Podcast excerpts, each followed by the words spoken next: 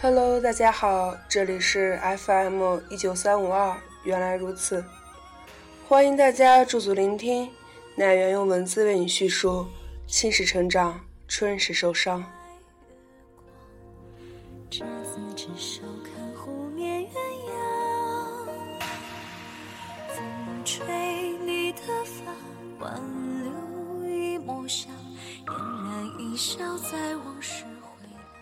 暂且把自己称为矫情小姐吧，这样的感觉比第一人称少了许多压迫感。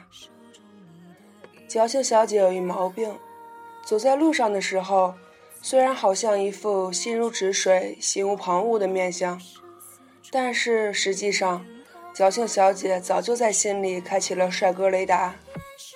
没错，就例如。三点钟方向是一运动范儿的帅哥，阳光开朗的感觉，呃，不好了，被他看到我在注意他了。好，我收。右侧那绿衣服姑娘的男朋友不错，哎呦，姑娘差了点儿，个子不高，身材不好，他俩是怎么在一起的？好吧，如此三番两次，表面的平静从未被打破。心里早就打翻了好几坛子的酒，这其中的滋味只得自己回味。就在不久前，矫情小姐在回家的地铁上，继续百无聊赖地四处张望着，张望着。突然，就在要下车之际，一个穿蓝色衬衫的男人像是一堵墙一样堵在了矫情小姐和地铁门之间。幸好是同一站。不然下车就会是一场战斗，一场你与别人、你的包与别人的包之间的战斗。好在地铁上有空调，不然的话还会增添你与各种人的汗味进行斗争。继续说回衬衫男，他才是那种面容平和的人，耳朵跟所有奔波在路上的人一样戴着耳机，一副充耳不闻窗外事的样子。仔细地看着自己的手机，他个子太高，矫情小姐太矮，没办法看到他手机里的内容，总觉得手机里像是藏着他的情人。他看着手机就能一会儿一会儿的笑。下车后，他走在矫情小姐前面，因为腿太长，太笔直好看了，于是矫情小姐偷偷的拍了他的背影。在微信朋友圈里写下了这些。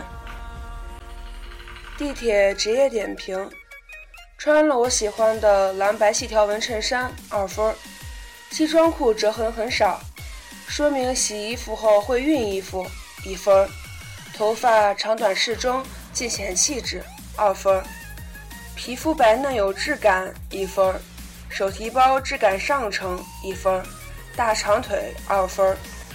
大长腿的形状好看，一分。于是他的外在至少被我评为了十分难，那我就把它称为衬衫十分难吧。九号线换一号线的路不算特别长，与昌平线来比的话好太多了。这段距离足够我构思出与衬衫十分难的所有故事情节。发朋友圈的时候是六月五号。正是最开心的时候，因为很快就要回到学校去见好朋友们。矫情小姐觉得衬衫十分难，真是她的福星，让她的快乐在那一晚多了一分。所以，因着心里莫名其妙的快乐感，就全然不顾下面的评论，说什么衣服没有折痕，很可能是老婆或者女朋友之类的角色在帮她。好吧，那又怎样呢？本来以为与衬衫十分难的故事就是一面之缘，然后自己单方面歪歪一番就够了，像路过他生命所有的帅哥们一样，像焰火一般绚烂开放一下就没了。但是衬衫十分难没有呢，因为矫情小姐最近又在地铁上碰见他两次。从学校回来碰见他的第二次，矫情小姐还没有认出来，只觉得那个男人个子那么高，腿那么好看，头发修剪的那么合适。虽然地铁没办法照到阳光，但那个人的身上好像自带了超大功率的灯泡出来，浑身闪着光，晃得矫情小姐更加矫情。她还没想那么多，只觉得又遇到一个帅哥。那天穿了泛着粉色的衬衫，完全不显娘气呢。等到第三次遇到，小青小姐才猛然认出来，啊，原来这个人我遇到了三次呢。第三次的时候，她还是一身衬衫加西装裤的打扮。如果是这样的一丝不苟的打扮，她的办公室空调一定肆无忌惮地开。那么他不会是搞 IT 的。从脸看，他永远那么平和，还带着些大男孩的青涩感，但是又不缺乏男人的成熟感觉。总觉得他会比较闷骚，应该是天蝎座之类的。这次的遇到被他狠狠地踩了一脚，不过他没有发觉他踩到了矫情小姐，还是将视线固定在手机屏幕上。脸上带着微微的笑意，全然不会顾及到周围拥挤的人潮。哦，忘了介绍背景。第三次碰到的时候是在去公司的路上，看来公司离得也不算远。下车换乘的时候，他仍然抓着手机，专心致志地看着，根本没有发现矫情小姐盯着他看了半天。因为这天他同样穿了矫情小姐喜欢的蓝色衬衫。不是说能一天碰到一个人三次就是莫大的缘分吗？在偌大的北京城里，一个月碰到三次也是莫大的缘分吧？但侥幸小姐还是极力劝服自己，这不是缘分，不过是刚刚好三次都坐同一趟地铁回家和去公司，在同一站换乘，仅此而已。故事的结局不会是？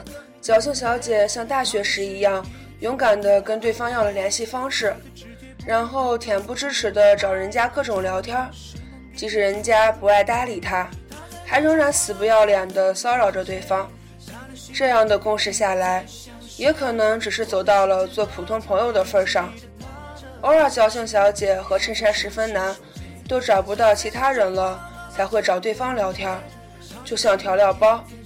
需要时出现最好不过，也可能在侥幸小姐恬不知耻的狂轰滥炸下，衬衫十分难答应给个女朋友试用期，结果一试用就是漫长的流年时光。当然，上述情况都是不可能的，因为本来就没有开头，怎么会有什么过程和结果呢？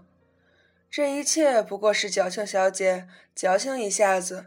然后充分臆想了一下子而已，你知道的，矫情小姐们都是这样。矫情小姐可能会写这样的句子吧：我爱上你，或许因为那天阳光正好，而你穿了我最爱的白衬衫。